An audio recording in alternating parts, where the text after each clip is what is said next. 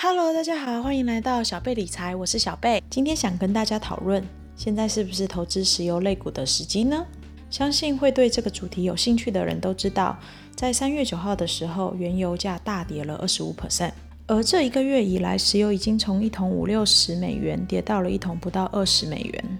主要原因是在今年三月八号，OPEC 为了应付全球石油需求降低而开会要讨论减产原油，但是俄罗斯不满美国历年来持续增加原油产量，因而不愿意减量，这使沙乌地阿拉伯很不开心。当下决定以特价销售原油给东亚国家，且在三月十号的时候决定每天增产两百万桶的原油。产量变多，需求变少，原油的价钱自然就越变越低了。这其中最倒霉的就是欧美的石油公司，因为开采一桶原油的成本在沙地阿拉伯是不到十美元，而在俄罗斯的成本是不到二十美元，但是在欧美国家开采石油的成本高达二十五到四十五美元。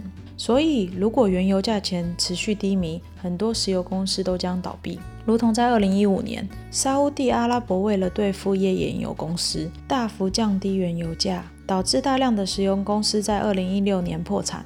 那这样子，我们现在还可以投资石油类股吗？原油的价格会涨回去吗？我们现在来想想看。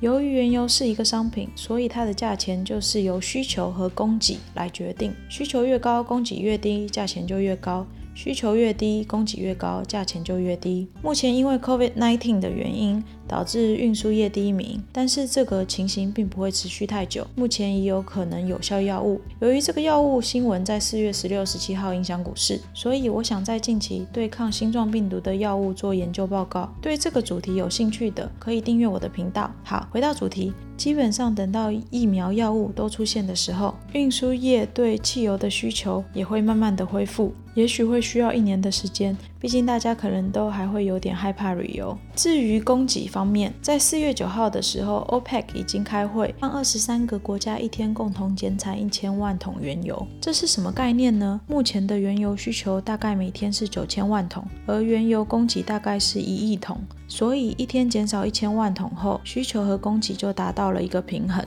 这对原油的价钱来说是个好消息，但是原油的价钱会不会在一两年后回到四十五十美元？症结点还是在沙地阿拉伯，因为原油在二三十美元的时候，能赚钱的只有沙地阿拉伯，所以只有他们有能力让原油价长期低迷，大部分其他的石油公司都会关门。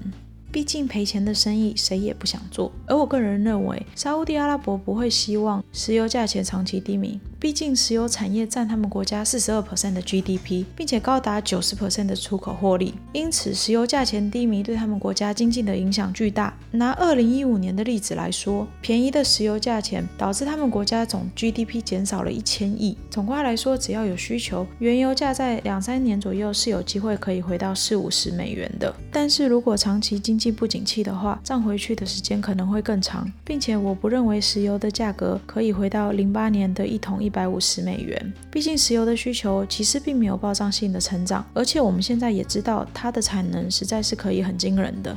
而且石油并不是未来产业的趋势，尽管如此，我觉得短期来讲还是有利可图的。所以我自己在上个月是有买一些石油类股，并且打算在未来的几个月，如果有好的时机，会再加购一些。那石油类股要怎么买呢？通常投资比较省心的方式是买基金或 ETF，但是这些都会包含到好公司和坏公司，基本上是可以平均亏损和获利。但是这一次有很多小公司可能会倒闭，所以我个人觉得投资一个大型又有稳定现金。流债务少的公司比较好，这样风险较低，获利可能较高。还有一点可以考量，石油公司可以分为上游、中游、下游。上游主要是在采集原油，中游主要是在储存和运输，而下游主要是在炼油。所以原油便宜对上游是不利的，但是其实对中下游的伤害较少，毕竟他们的成本降低了。我相信大家加油的时候也发现，尽管原油降了三分之二，汽油的价钱大概只跌了二十 percent 到三十 percent。而且如果去看一五一六年的石油公司财报，就会发现他们上游的盈利虽然比前一年亏损很多，但是他们下游还是有比前一年更好的获利，